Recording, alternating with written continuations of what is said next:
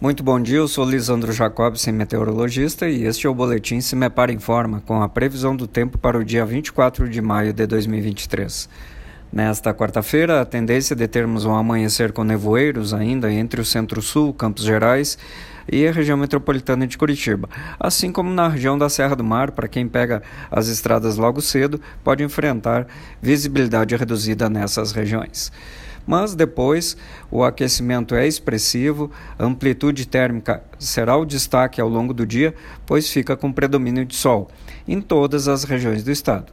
Embora amanheça com valores inferiores aos 10 graus nos termômetros entre Palmas, General Carneiro e União da Vitória, as máximas previstas chegam até os 27, 28 graus entre os setores oeste e noroeste do estado. Em nosso site cimepar.br disponibilizamos a previsão detalhada para todos os municípios paranaenses. Cimepar Tecnologia e Informações Ambientais.